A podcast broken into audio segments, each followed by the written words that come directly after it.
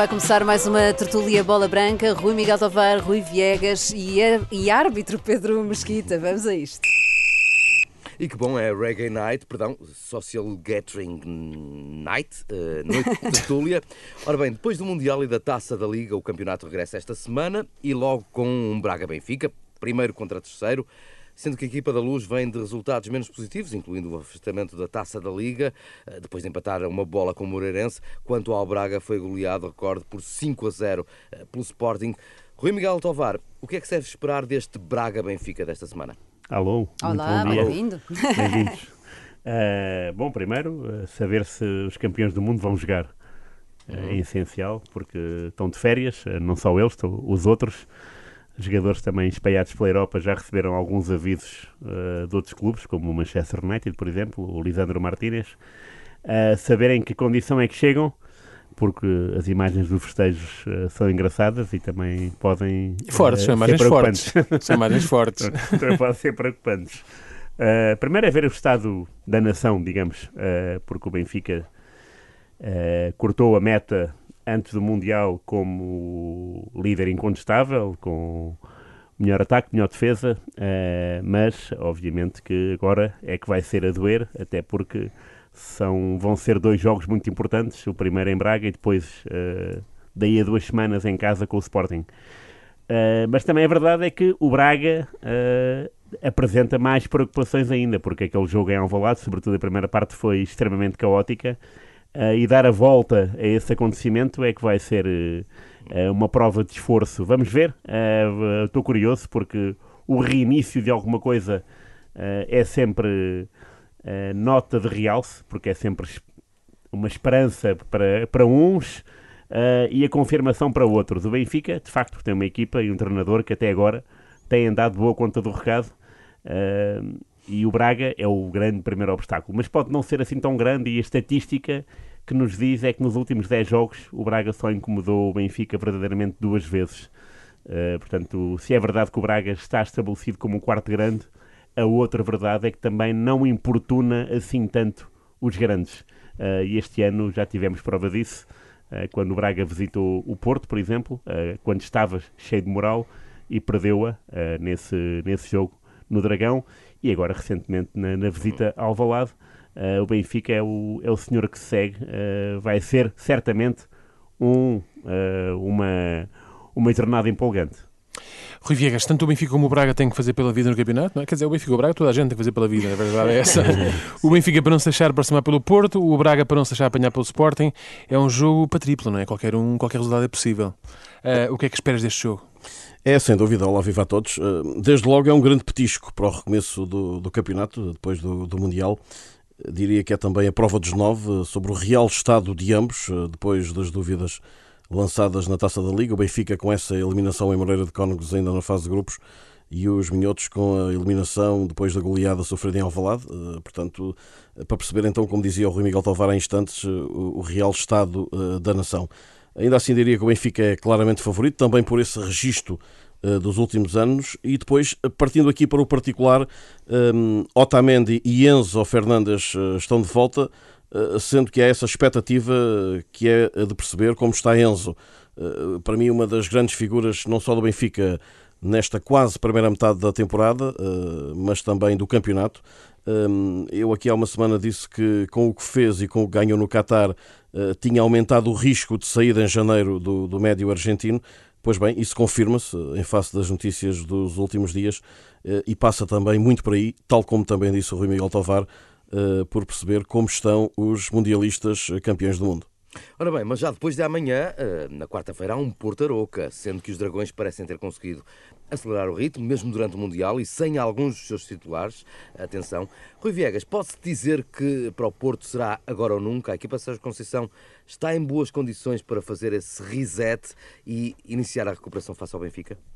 Eu acho que o Porto uh, tem estado bem nos últimos tempos. Uh, o Porto está, uh, no meu entender, na sua melhor fase exibicional da temporada. o Sérgio Conceição conseguiu estabilizar a equipa e o Porto é, neste momento, o segundo maior candidato ao título, porque não está em primeiro, é por isso que é o segundo. Eh, capaz de ainda morder os calcanhares ao, ao, ao, Benfica. Há aqui umas questões de pormenor uh, que têm a ver com, com lesões, uh, jogadores que podem não estar tão bem.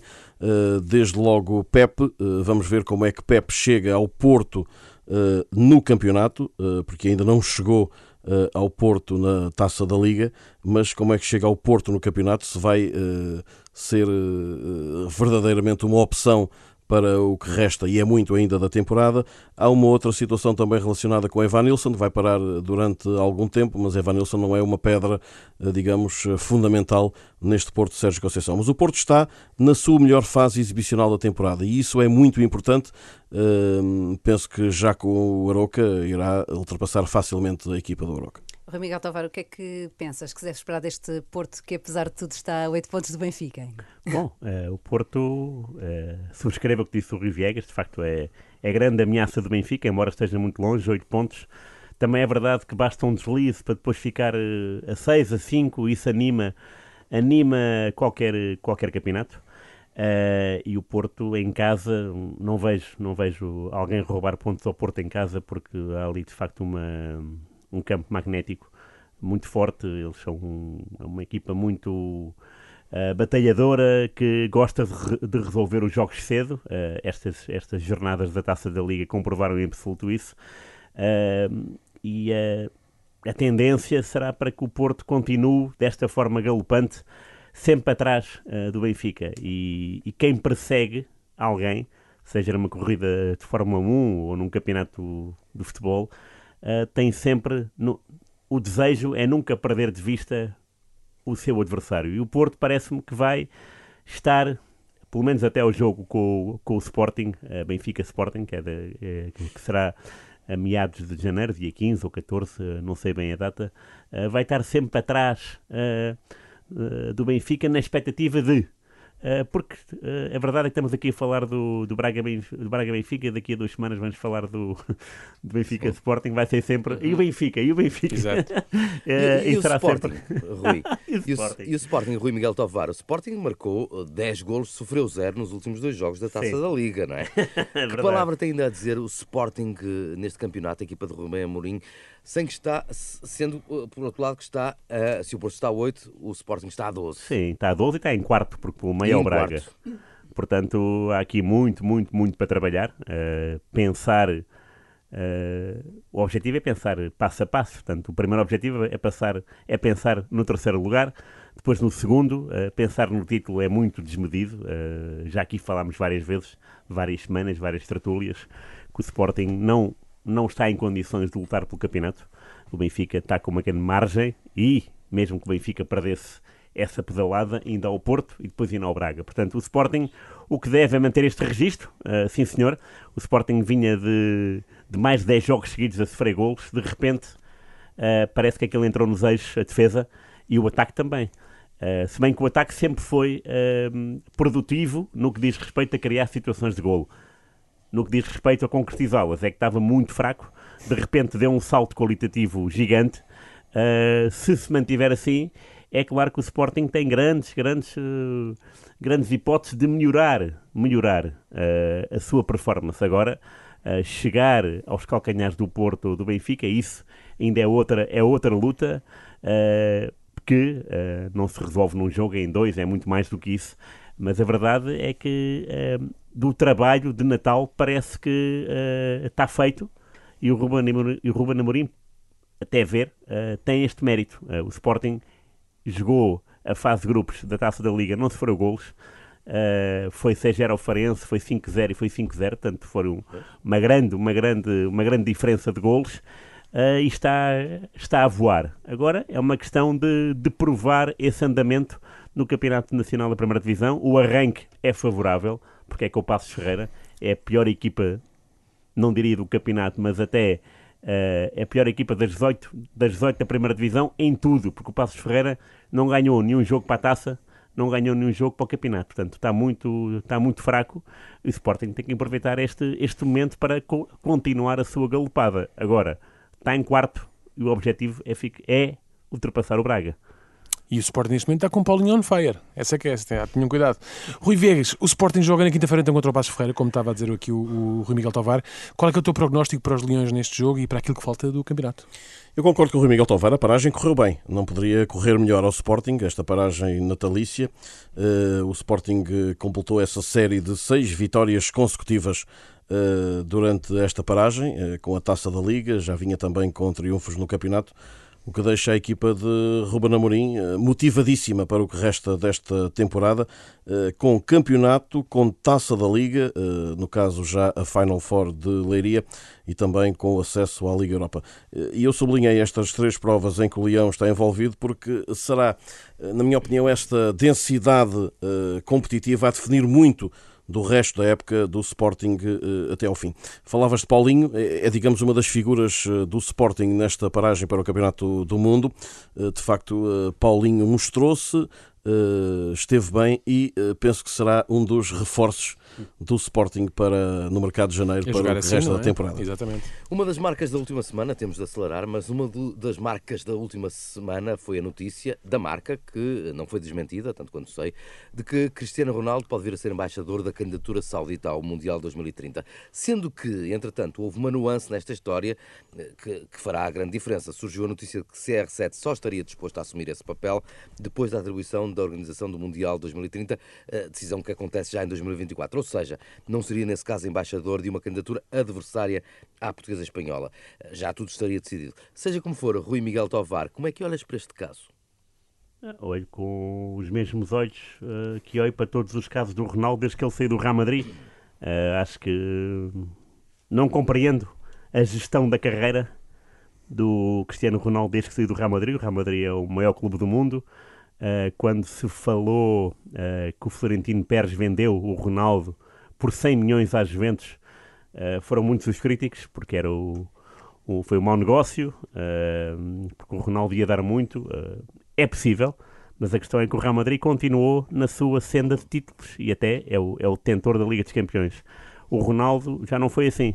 o Ronaldo, desde que saiu do Real Madrid, é verdade que ganhou o título de melhor marcador da Liga Italiana, uh, que foi o melhor marcador do europeu em 2021, mas uh, não é o Ronaldo uh, que, que, estamos habituados, não marca golos, não resolve jogos, e agora não tem saída no mercado. É, é penoso ver um jogador que ainda não percebeu o seu lugar no mundo do futebol. perdeu ali alguma capacidade de, de de pernas e, e, de reação perdeu, porque nós vemos os jogos e percebemos isso, não é? Também perdeu influência. Acho que isso aos olhos de, de muita gente é, é visível, uh, mas também perdeu uh, esclarecimento. Uh, e estas confusões todas do Al Nasser, que foi desmentido durante o Mundial por o próprio Ronaldo, mas agora parece que de facto as notícias são mais, dão mais perto do que nunca, mas logo veremos, porque ainda falta muito para, para a consumação do acordo.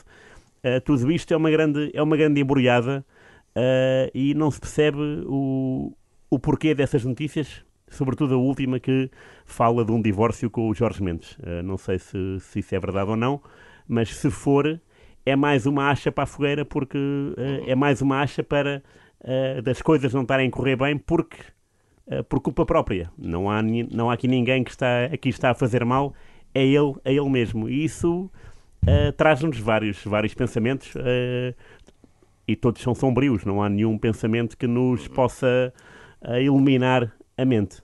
Rui Viegas, como é que analisas esta novela toda relativamente ao fim de carreira do Ronaldo, um dos melhores jogadores de todos os tempos, no fundo?